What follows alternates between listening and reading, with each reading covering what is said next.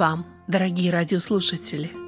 Вы слушаете радио Зегенсвелле «Волна благословения» радиопередачу. В ней вы услышите проповеди на разные темы.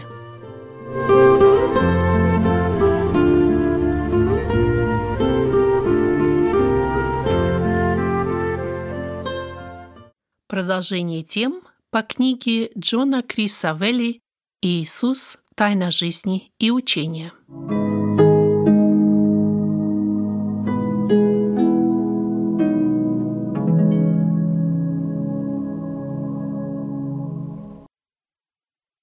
Явления Центральным местом в повествовании об опустевшей гробнице является главный момент воскресения Иисуса, его явления большому числу людей в течение сорока последующих дней.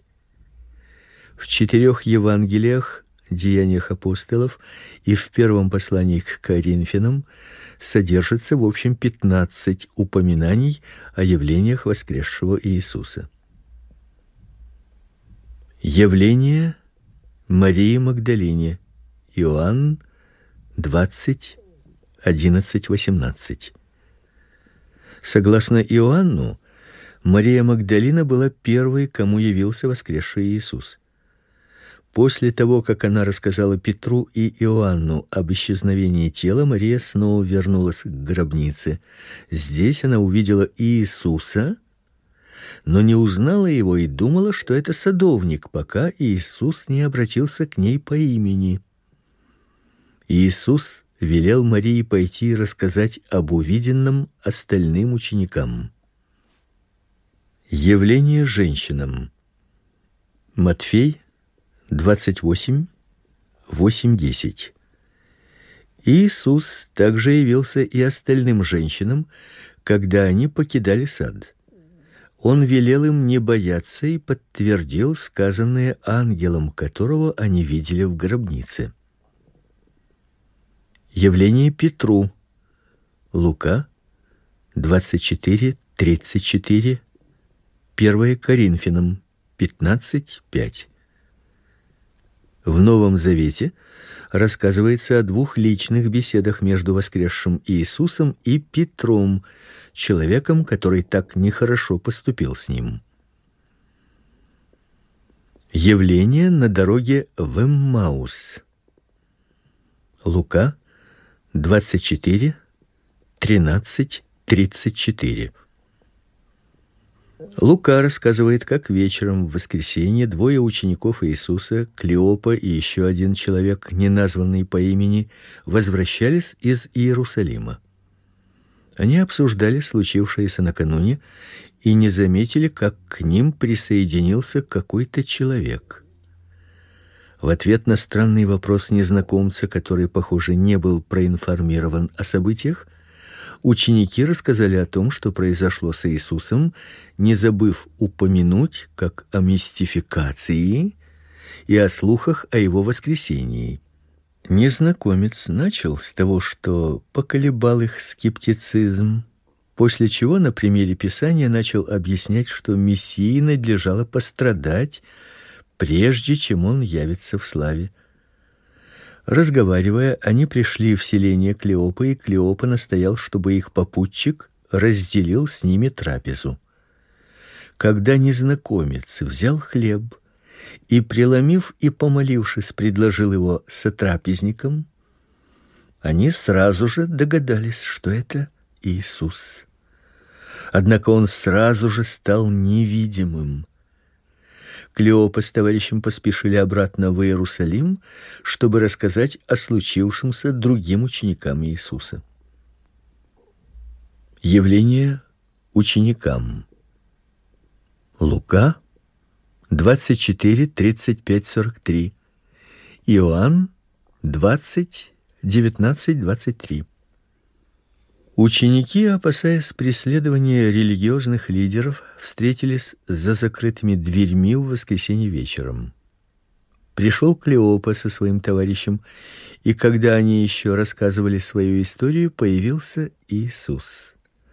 Первой реакцией был ужас. Они решили, что видят призрака. Чтобы убедить их, что это он, а не призрак, Иисус предложил им прикоснуться к нему и попросил у них еды. Потом он объяснил им, что случившееся с ним предсказано Писанием, и пообещал сошествие Святого Духа. Явление всем одиннадцати ученикам. Иоанн 20 26 29. Фома, которого не было с учениками в воскресенье вечером, скептически отнесся к их рассказу о воскресении Иисуса. Спустя восемь дней, когда он и остальные десять учеников снова тайно встретились, Иисус явился вновь и встал перед ними. После того, как Фома по предложению Иисуса прикоснулся к нему, он поверил и воскликнул: "Господь мой и Бог мой!" Явление на Галилейском море. Иоанн 21 1:23. Ученики возвратились в Галилею, и семеро из них решили выйти на ночь в море порыбачить. Рано утром Иисус встречал их на берегу, и они вместе с ним завтракали. Во время этой встречи полностью и окончательно восстановились взаимоотношения между Петром и Иисусом. Явление ученикам в Галилее. Матфей 28 16-20. Матфей заканчивает свое Евангелие рассказом о встрече Иисуса с его учениками в Галилее и о наставлениях, которые он им дал. Иисус сказал ученикам: "Дана мне всякая власть на небе и на земле. Итак, идите, научите все народы, крестя их во имя Отца и Сына и Святого Духа, уча их соблюдать все, что я повелел вам, и сей я с вами во все дни до скончания века. Матфея 28 18 20. Явление более чем пятистам последователей. 1 Коринфянам 15:6. В своем перечислении явлений Иисуса, приведенном в первом послании к Коринфянам, Павел пишет: Потом явился более нежели пятистам братьев в одно время, из которых большая часть до ныне в живых. Где и когда произошло это явление, неизвестно. Явление Иакову. 1 Коринфянам 15:7. Павел также говорит, что Иисус явился Иакову, своему брату. Хотя ничего больше мы об этом явлении не знаем, однако оно позволяет объяснить, почему Иаков, который ранее не верил в Иисуса, стал одним из руководителей ранней церкви. Другое явление во время трапезы. Деяния 1:3-5. Ближе к концу сорокадневного периода, в течение которого Иисус являл себя людям, он снова явился ученикам в Иерусалиме. Во время трапезы он велел им оставаться в Иерусалиме до тех пор, пока они не будут крещены Святым Духом. Вознесение. Лука 24 50 53. Деяния 1 6 11. Лука сообщает, что к завершению сорока дней Иисус вместе с учениками пришел в Вифанию, где он вознесся на небо. Это событие, которое церковь называет вознесением, явилось яркой иллюстрацией двух истин. Первая состоит в том, что с вознесением закончилось время явления воскресшего Иисуса. Земное служение Иисуса было завершено. Вторая истина — с этого исторического момента Иисус воцарился как царь и правит во славе на небесах. Мысль о том, что Иисус является царем, правящим на небесах, более широкое развитие получила в новозаветных посланиях. Природа вознесения. Отметим некоторые характерные моменты, связанные с явлениями воскресшего Иисуса. Явления Иисуса происходили при разных обстоятельствах, как в помещении, так и вне его, одному человеку и более чем пяти сотням человек в разное время суток и в различных местах. Явления не были видениями, но относились к событиям физического характера. Иисуса при его явлениях можно было осязать. Он готовил еду и ел. Явления Иисуса носили динамический характер. Иисус путешествовал с людьми, общался с ними и совершал различные дела. Явления не были кратковременными, но носили длительный характер. Его ученики видели его не мгновение, они трапезничали с ним и беседовали. Явления были скорее обыденного характера, в них не было драматизма и патетики. Они не сопровождались триумфальными фанфарами или громом и молниями. Воскресший Иисус просто появлялся и беседовал или трапезничал со своими учениками. Явления были непрогнозированными и неожиданными. Воскресший Иисус с одной стороны не отличался от того Иисуса, которого ученики знали ранее. Его естественно коснулись физические изменения, поскольку он носил на себе следы распятия. Ученики после того, как справились с первоначальным шоком, относились к нему так же доверительно и дружески, как это было до его распятия. Теперь он мог появляться и исчезать, проходить сквозь стены, и запертые двери не являлись для него препятствием. Иногда его не сразу узнавали. Из сказанного можно сделать вывод, что явления воскресшего Иисуса были явлениями реального физического, но некоторым образом изменившегося Иисуса. Павел проливает некоторый свет на эти явления, когда говорит, что Иисус первый, кто обрел новое славное и преображенное тело, и что у его последователей в свое время тоже будут такие тела. Мы вряд ли можем объяснить явления Иисуса. Они уникальны и не могут иметь научного объяснения. Было бы большой ошибкой пытаться совместить несовместимое науку и воскресение. Ранняя церковь. Для некоторых исследователей, занятых поиском доказательств истинности воскресения, те две истины, которые мы рассмотрели выше, гробница, которую никто не стал исследовать, и явление Иисуса в течение сорока дней после воскресения не являются абсолютно убедительными. Однако имеется и третье свидетельство существование церкви. А этот факт убеждает очень многих людей в том, что воскресение действительно было. Если рассмотреть ситуацию, сложившуюся в пятницу вечером, станет очевидным, что ученики Иисуса были полностью деморализованы случившимся. Вопреки всем ожиданиям, Иисус был распят, а смысл этого события сводится к тому, что Бог сам вынес отрицательный вердикт своим же собственным притязанием. Катастрофа усугублялась еще и тем, что Иисус был предан одним из учеников и что Петр, их вожак, отрекся его. Ситуация была крайне негативная. И вот семь недель спустя все радикально изменилось. Петр и другие ученики возвратились в Иерусалим и начали открыто провозглашать, что Иисус, который был распят, является мессией.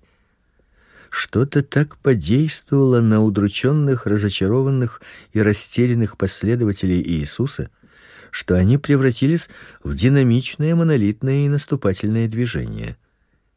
Ученики утверждали, что другими их сделало явление им воскресшего Иисуса и сила посланного им духа. И никто из них не выдвигал иной, более благовидной альтернативы.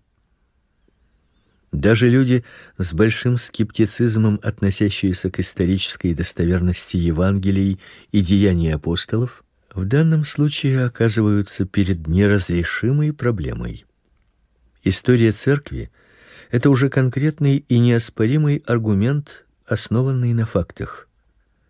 За 20 лет истекших после распятия по всему восточному Средиземноморью образовалось множество организованных групп, члены которых поклонялись распятому Иисусу как Господу и Мессии. Спустя сто лет христианские общины, несмотря на гонения и преследования, существовали практически по всему известному в то время миру. Бурное распространение христианства, начавшееся при самых удручающих обстоятельствах, распятый еврейский плотник и горстка простолюдинов требует объяснений. И объяснение стремительной поступи христианства можно найти только связав воедино три исключительных момента: личность Иисуса, феномен воскресения и силу Духа Святого. Воскресение сопутствующие доказательства. Для многих людей воскресение является более чем очевидным событием. Однако мы все же приведем некоторые подтверждающие его факты. Характер сведений о воскресении. Сообщение Евангелий о явлениях воскресшего Иисуса и его последователям не имеет ничего общего с вымыслом или мистикой. Некоторые из евангельских повествований можно с полной определенностью идентифицировать как свидетельства очевидцев. Так, например, рассказ Иоанна о посещении гробницы содержит характерные подробности. Они побежали оба вместе, но другой ученик бежал скорее Петра и пришел к гробу первый и, наклонившись, увидел лежащие пелены, но не вошел в гроб. Такого рода детали могут присутствовать либо в свидетельстве очевидца, либо в реалистической фантастике. Однако фантастика не может быть реалистической. Евангелисты не предпринимали попыток согласовать свои повествования и выработать одну официальную версию изложения событий. Так Лука сообщает, что возле гробницы было пять женщин. Марк говорит, что их было три, Матфей две, а Иоанн упоминает только одну. Здесь нет противоречий, однако будь история о воскресении вымыслом, тогда пришлось бы удивляться, что никто не удосужился согласовать различные версии и отредактировать их. В евангельских повествованиях имеется немало неожиданных моментов. Почему те двое на дороге в Эммаус не сразу узнали Иисуса? Почему Иисус сказал Марии Магдалине: "Не прикасайся ко мне, ибо я еще не вошел к Отцу моему"? Эти вопросы не являются крайне важными, однако придуманный сюжет мог бы быть и более гладким. Ученики представлены далеко не в лучшем свете. Иисус упрекает их в неверии, боязливости и нерешительности. Место и время первых сообщений о воскресении. Если бы вера в воскресение возникла через века после этого события и за сотни километров от места, где состоялось распятие и погребение, можно было бы заподозрить, что мы имеем дело с мифом. Но это не так. Первая проповедь воскресения прозвучала вскоре после первой Пасхи в пределах мили или около того от места погребения Иисуса и перед людьми, которые являлись свидетелями и очевидцами. Лука 24, 25, 37, 38. Женщины как свидетели. В условиях нашей культуры вполне нормально воспринимается экстраординарный факт, что первыми свидетелями воскресения стали женщины. Однако в еврейской культуре того времени женщинам вообще не позволялось свидетельствовать.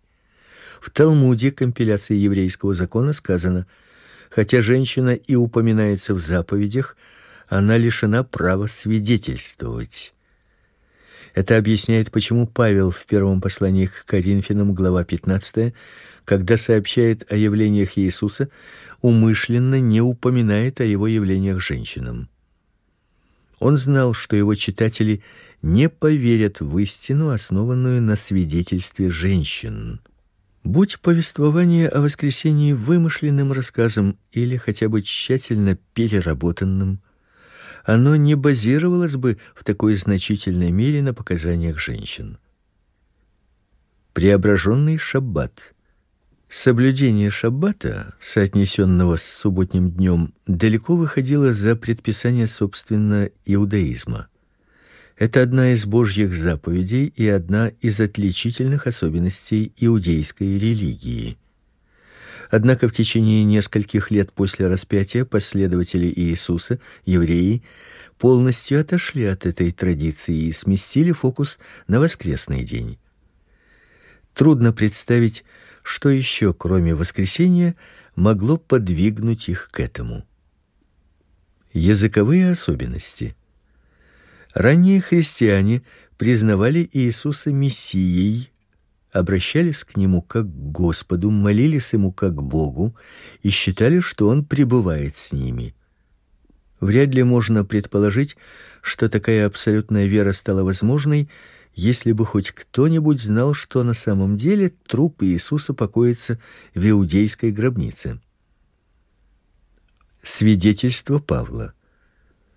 Строгая и ясная доктрина Павла о воскресении, сформулированная им в первые три-четыре года по распятии, принадлежит человеку, который был одним из активистов религиозной организации в Иерусалиме, поставившей себе целью искоренение христианства. Подобная деятельность Павла – предполагало его тесное сотрудничество со священниками, причастными к событиям той Пасхи и хорошо знакомыми с официальным объяснением воскресения. И тем не менее Павел пришел к вере в воскресение Иисуса. Логика воскресения. Воскресение Иисуса может быть неожиданным, однако оно имеет свою внутреннюю логику. Это примерно так, как бывает с книгой, которая озадачивает нас, пока мы не поразмыслим над ней, после чего мы понимаем, что все это определенно имеет смысл и подчинено общему замыслу. Так Ветхий Завет учит, что смерть это закономерный результат неповиновения человека Богу. Из данного положения вытекает весьма интересное следствие. Если какой-либо человек, никогда не согрешавший, действительно умрет, смерть не сможет восторжествовать над ним. И если Иисус, как он и обещал, будет судьей в день страшного суда, то он и должен был сначала воскреснуть. Кроме того, воскресение согласуется с характером и природой Иисуса. Он был уникальной личностью, продемонстрировавшей свою власть над смертью других людей. Теперь он применил эту власть к себе. И если за всю историю человечества и мог быть один человек, способный восстать из мертвых, то это безусловно Иисус. Альтернативные объяснения.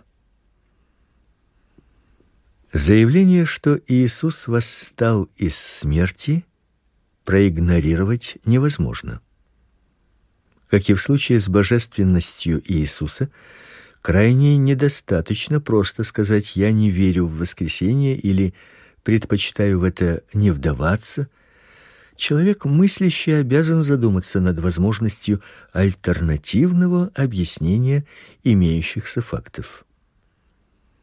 Правда, эти альтернативные объяснения – не так-то просто найти, однако можно попытаться наскрести горсть иных возможных вариантов. Попытаемся это сделать. Иисус не умер на кресте. Утверждение о воскресении можно опровергнуть заявлением, что он на самом деле не умирал. Его обессилевшего на кресте, но живого, перенесли в гробницу. Такое предположение, естественно, предполагает стечение множества благоприятных обстоятельств и требует согласования очень большого количества неувязок. Римские воины не убили Иисуса. Учитывая опыт римских солдат в подобных вещах, было бы просто замечательно, если бы они оказались способны на такую оплошность. Иисуса, обессиленного бичеванием до такой степени, что он оказался не в состоянии нести крест, не убило ни пригвождение к кресту, ни трехчасовая агония, ни ранение в бок, нанесенное римским копьем, и его закутанного в пелены живым положили в гробницу. Ни воины, ни наблюдавшие за погребением женщины, ни Иосиф с Никодимом никто не заметил, что Иисус не вполне умер. Несмотря на то, что он был обвит погребальными пеленами и обильно умощен маслами, Иисус пришел в себя в гробнице и сумел выбраться из нее собственными силами. После того, как ему удалось освободиться от погребального одеяния, Иисус сумел без посторонней помощи отвалить массивный камень, открыть выход, обойти стражу возле гробницы и, несмотря на то, что его ноги были изранены гвоздями, спокойно уйти. Иисусу удалось убедить своих учеников, что хотя он и выглядит как жертва несчастного случая и нуждается в неотложной помощи, но на самом деле он воскресший Господь и триумфальный победитель смерти. Иисус обманывал своих учеников, когда рассказывал им о пережитом, вынуждая их поверить, будто он воскрес из мертвых. Пожалуй, легче воскреснуть, чем поверить в эти объяснения. Принятие желаемого за действительное. Другие люди полагают, что вера в воскресение Иисуса проистекает из стремления выдать желаемое за действительное. Они считают, что после смерти Иисуса трагические переживания и страстные мечтания его последователей постепенно переродились в стойкую убежденность, что он воскрес из мертвых – Однако такая трактовка не учитывает целый ряд фактов. Далеко не все наши желания мы можем выдать за действительность. Здесь действуют жестокие ограничения. Мы все хотим, чтобы многого из того, что было трагедией, несчастья, ошибки, никогда не случалось. И все мы знаем, что далеко не все желаемое становится действительным – Действительность невосприимчива к нашим желаниям подделать что-либо под нее. Если попытки выдать желаемое за действительное так успешны, тогда почему нам неизвестны другие истории о воскресении мучеников? Факты суровая вещь, и они свидетельствуют, что мертвый остается мертвым. При таком подходе невозможно объяснить причину возникновения церкви. Такое бурное развитие общин и их распространение, какое продемонстрировали ранние христиане, вдохновленные преследуемым и распятым мессией, вряд ли не имело под собой ничего иного, кроме стремления выдать желаемое за действительное. Ограниченность во времени. Имеются неопровержимые доказательства, что вера в воскресение Иисуса – превратилась в краеугольный камень христианства за очень короткий период времени в течение двух десятилетий после распятия. Совершенно очевидно, что такое значение в христианской вере воскресение имело изначально. Если бы воскресение было всего лишь попыткой выдать желаемое за действительное, в Иерусалиме нашлось бы немало желающих напомнить, что тело Иисуса по-прежнему покоится в гробнице неподалеку. В предположение, будто церковь и ее вера в воскресение созданы стремлением выдать желаемое за действительное, поверить невозможно. Всему виной обман зрения. Есть попытки объяснить явление воскресшего Иисуса обманом зрения, видениями или галлюцинациями. Однако здесь тоже возникает ряд проблем. Психическое состояние учеников, подавленных, напуганных и исполненных чувства вины, никак не располагало к появлению у них видений воскресшего и торжествующего Господа. К тому же, как свидетельствует Евангелие, учеников испугало явление Иисуса. Явление воскресшего Иисуса, их продолжительность, его появление перед разными людьми и в различных местах все это предполагает нечто совершенно отличное от паранормального визионерского опыта. Наличие у Иисуса физического осязаемого тела коренным образом отличает его от видения или привидения. Никакие галлюцинации и видения не могут объяснить пустую гробницу. Во времена Иисуса люди имели больший опыт в области видений и галлюцинаций, при этом они были уверены, что в данном случае имеют дело с чем-то совершенно иным. Это был заговор.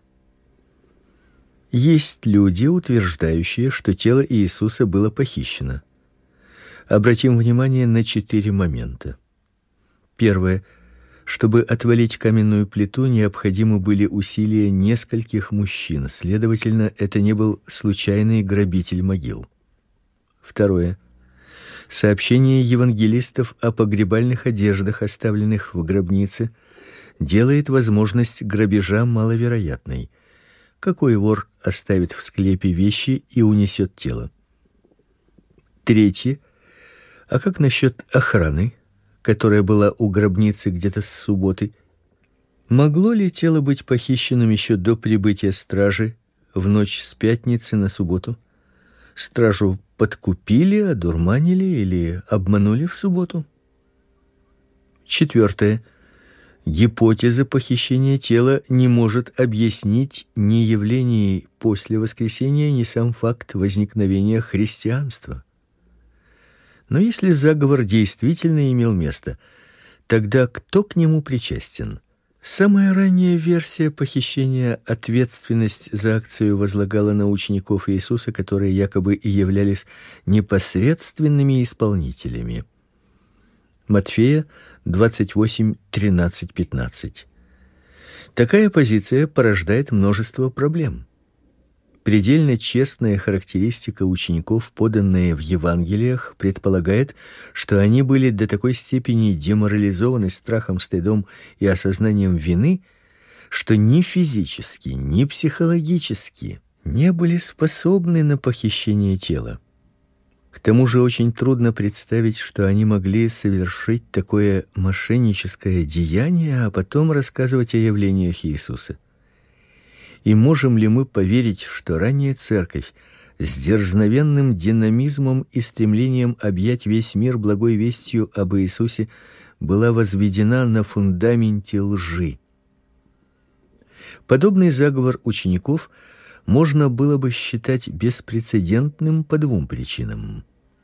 С одной стороны, это была бы самая успешная мистификация всех времен и народов, поскольку заговорщикам удалось сохранить полную секретность, и до нас не докатилось даже слабое эхо чьих-либо признаний о похищении тела Иисуса.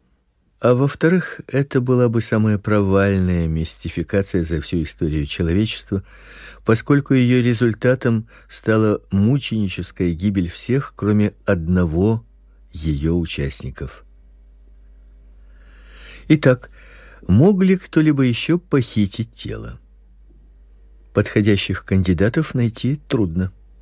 В конце концов, если тело Иисуса было похищено его врагами, почему они не предъявили его сразу же после известия о воскресении? Почему Павел, поначалу тесно связанный с религиозной верхушкой, ничего не знал об этом? И почему в гробнице осталась одежда? И как можно было сговориться о демонстрации явления воскресшего Иисуса. Произошла путаница. В качестве альтернативы теории заговора мы можем предложить теорию недоразумения. Так женщины нашли поврежденную гробницу, они натолкнулись на кого-то похожего на Иисуса. Они по ошибке приняли садовников за ангелов и не расслышали, что те им сказали. Остальное дело воображение и стремление выдать желаемое за действительное. Увы, даже факт пустой гробницы с позиции истории великой ошибки не объяснить. Евангелия ясно говорят, что женщины находились неподалеку от гробницы вечером в пятницу, следовательно, они знали место. Гробница находилась не на общественном кладбище с массой могил, учитывая общественный статус Иосифа, гробница должна была находиться в небольшом саду. И, конечно, вряд ли в этом саду были еще какие-либо пустые гробницы. Наконец, мы опять подходим к факту, что Синедрион ни сразу ни потом не предъявил ни настоящей гробницы, ни тела. Гипотеза будто вера в воскресение является результатом ошибки, выглядит очень беспомощно и не может объяснить даже опустевшую могилу. О том, чтобы прояснить другие вопросы, не может быть и речи. Заключение. Если вы считаете, что умершие не могут воскреснуть, тогда, естественно, ничто не убедит вас в том, что Иисус воскрес из мертвых. Но чтобы придерживаться такого мнения, вы должны быть уверены в том, что вам досконально известно устройство мироздания. Если же вы готовы рассмотреть возможность того, что Иисус смог воскреснуть, в таком случае воскресение будет для вас очевидным. Однако имеется одна сфера свидетельств воскресения, которой мы еще не касались. Это сфера внутреннего свидетельства воскресения Иисуса, и каждый может сам исследовать в себе эту сферу. В основе идеи воскресения лежит поразительная уверенность, что Иисус живой, что он никакая не историческая фигура, а самое, что ни на есть современная нам реальность, живая личность, с которой мы можем общаться и поддерживать отношения. Свидетельства христиан на протяжении веков остаются неизменными. Иисус жив, и можно на личном опыте узнать его как того, кто изменяет жизни людей. Те, кто стремится найти воскресшего Иисуса, не из праздного любопытства, а из желания познать его как своего спасителя, царя и Господа, они найдут его. Значение воскресения. Воскресение Иисуса это не единичный факт, призванный потрясти и ужаснуть нас, нет. Его воскресение наполняет нас безграничной уверенностью воскресение как доказательство. Представьте человека, который несет наказание за то, чего он не совершал. Он публично унижен, а его репутация и все, что он отстаивал, замарано грязью. Если существует справедливость, он должен быть реабилитирован, приговор должен быть отменен, и его должны признать невиновным. Эти рассуждения можно применить к Иисусу. На кресте невиновный Иисус пострадал как преступник, и посредством воскресения Бог пересмотрел вердикт и оправдал его для его последователей. Воскрешением Иисуса из мертвых Бог объявил его невиновным и подтвердил таким образом сказанное ранее: "Ты сын мой возлюбленный, в тебе мое благоволение. Воскресение как подтверждение. Иисус сделал беспрецедентные заявления. Эти заявления требуют нашей веры и соответствующих действий. И мы неминуемо должны задаться вопросом: а прав ли Иисус? Воскресив Иисуса из мертвых, Бог подтвердил то, кем Иисус является, и все, что он говорил. Воскресение это Божья подпись под заявлениями Иисуса. Воскресение подтверждает, что мы можем доверить Иисусу нашу жизнь. Значение воскресения. Воскресение Иисуса обладает исключительно глубоким и неприходящим значением. Оно не только засвидетельствовало истинность того, что провозглашал и чему учил Иисус, но также провозгласило, что наши грозные враги грех, зло, смерть побеждены. Воскресение засвидетельствовало, что Бог принял крест Иисуса как плату за наши грехи, что власть зла была решительно разрушена, и что мы можем быть уверены в нашем воскресении из мертвых. Если мы верим в воскресение Иисуса, наше отношение к жизни, к смерти, к будущему, ко всему должно стать иным. Значение воскресения мы должны постигать не только умом, но и сердцем. Для учеников Иисуса воскресение было не просто историческим фактом, но и личным опытом. После того, как Иисус оставил их, те двое, что шли в Эммаус, говорили друг другу: "Не горело ли в нас сердце наше, когда он говорил нам на дороге и когда изъяснял нам Писание?" С того дня бесчетное множество людей чувствовали, как загорались их сердца, когда они встречали воскресшего, живого Иисуса. Действительно, личное переживание присутствия воскресшего Иисуса лежит в самом сердце христианской веры. Верить в воскресение Иисуса это не то же самое, что поставить галочку в графе во что я верю. Это позволение воскресшему Иисусу изменить нашу жизнь. Послесловие. Портрет Иисуса, созданный Евангелиями, показывает человека, обладающего исключительной силой, мудростью и властью. Это портрет уникальной личности, ни на кого не похожей. Портрет человека, возвышающегося не только над своим временем, но и над всей историей человечества. Евангелия показывают исключительность Иисуса в ее четырех проявлениях. Учение Иисуса уникально и не имеет аналогов. Он учил простым, но исключительно важным вещам. Ничто и никогда не сможет превзойти предложенные им моральные нормы. И кто бы ни учил нас любви, это учение будет лишь слабой тенью учения Иисуса утверждения Иисуса о себе беспрецедентны. Он считал себя сыном Божьим, взял себе Божий титул и назвал своей властью Божью. Он провозгласил себя Богом, и его последователи поверили ему. Деятельность Иисуса поразительна. Он проявлял контроль над естественным и духовным мирами и демонстрировал свою власть над людьми, физическими вещами и духовными силами. Его действия свидетельствовали о его божественной силе и власти. Воскресение Иисуса событие, достоверность которого подтверждается множеством свидетельств, стало доказательством истинности его учения и всех его утверждений.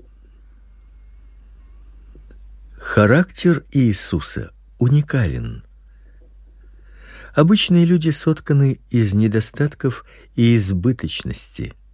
Однако в Иисусе все не так.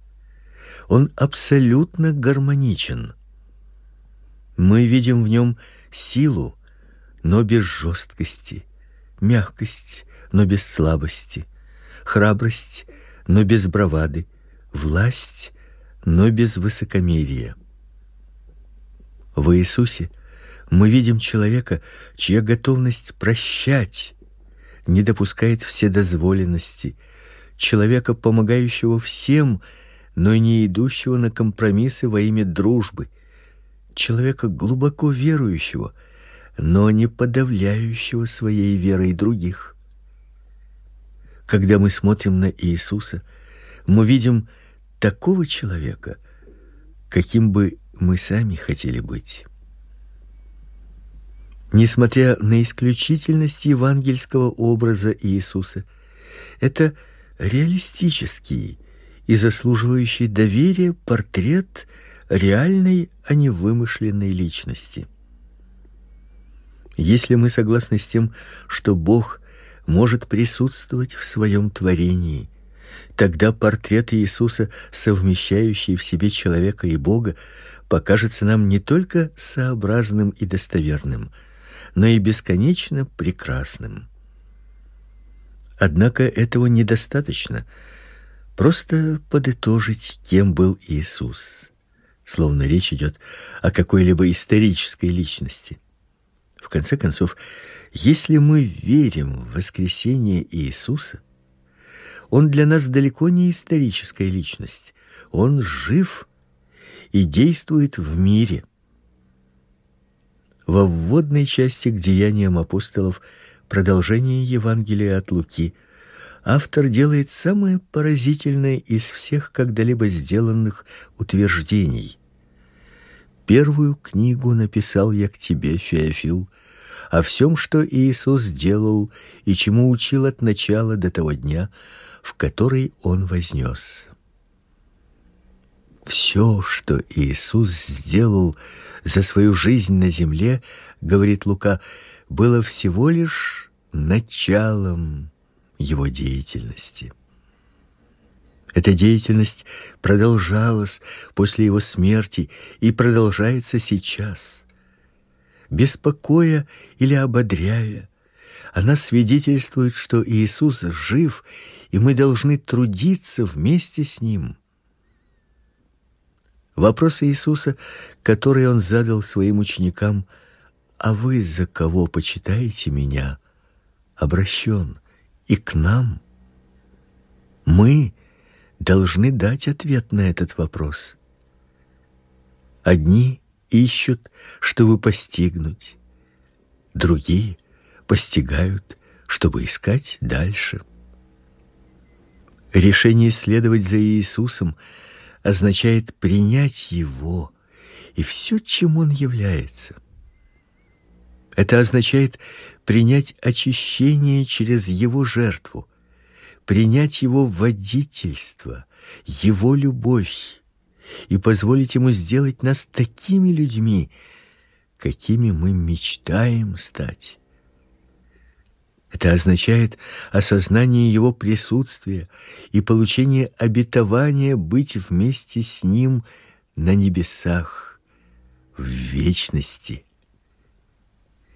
Решение следовать за Иисусом совсем непростое решение. Оно затрагивает все стороны нашей жизни. Сказать да Иисусу значит принять на себя обязательства. Знаменательно, что при совершении многих своих чудес Иисус обращался за помощью – Ему помогали те, кто наполнил водой сосуды на свадьбе в Кане. Ему помогали те, кто раздавал хлеб и рыбу пяти тысячам проголодавшихся людей. Ему помогали те, кто откатывал камень от входа в гробницу Лазаря. Иисус не был индивидуалистом. Когда это бывало возможно, он всегда привлекал своих учеников. Наконец, он поручил своим ученикам рассказать о нем всему миру. Те, кто решил следовать за Иисусом, должны быть готовы взять на себя обязательства. И эти обязательства расширят их возможности. Сказать Иисусу да значит быть готовым к тому, чтобы измениться Иисус никогда не скрывал, что следовать за ним нелегко, и предупреждал, что это сопряжено с тяготами. В грозные дни 1940 года Уинстон Черчилль не обещал своему народу в его битве с врагом ничего, кроме крови, тяжелого труда, слез и пота. Иисус обещает своим последователям в их битве с силами тьмы это же. Однако разница все же есть. В отличие от Черчилля, Иисус может гарантировать своим последователям полную победу и безграничную награду.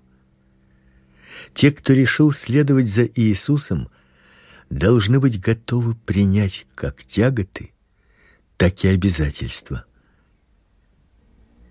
Возможны только два варианта ответа Иисусу: принятие или отвержение. Во время своего земного служения Иисус никогда никого не принуждал. Он не делает этого и сейчас. Он предоставляет нам право сказать ему нет.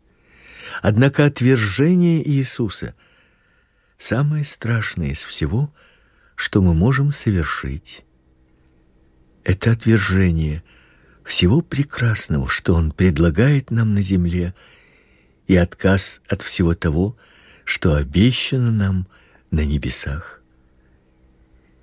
Принять Иисуса, поставить следование за ним превыше всего.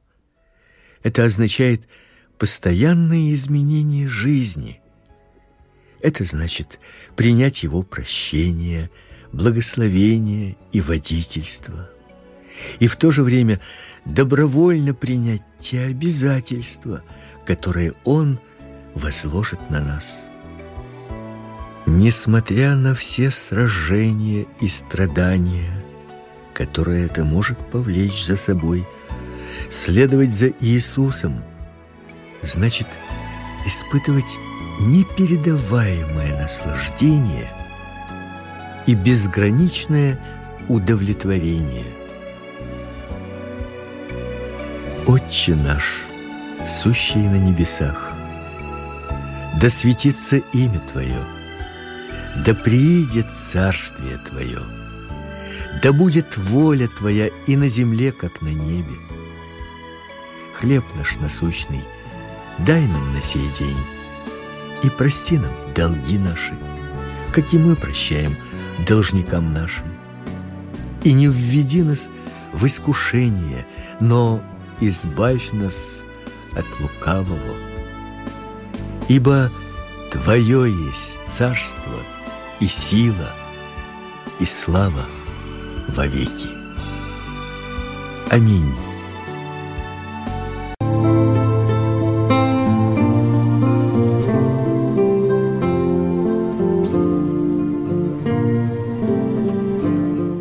Вы слушали радио Зекинсвелле «Волна благословения», город Детмалт, Германия.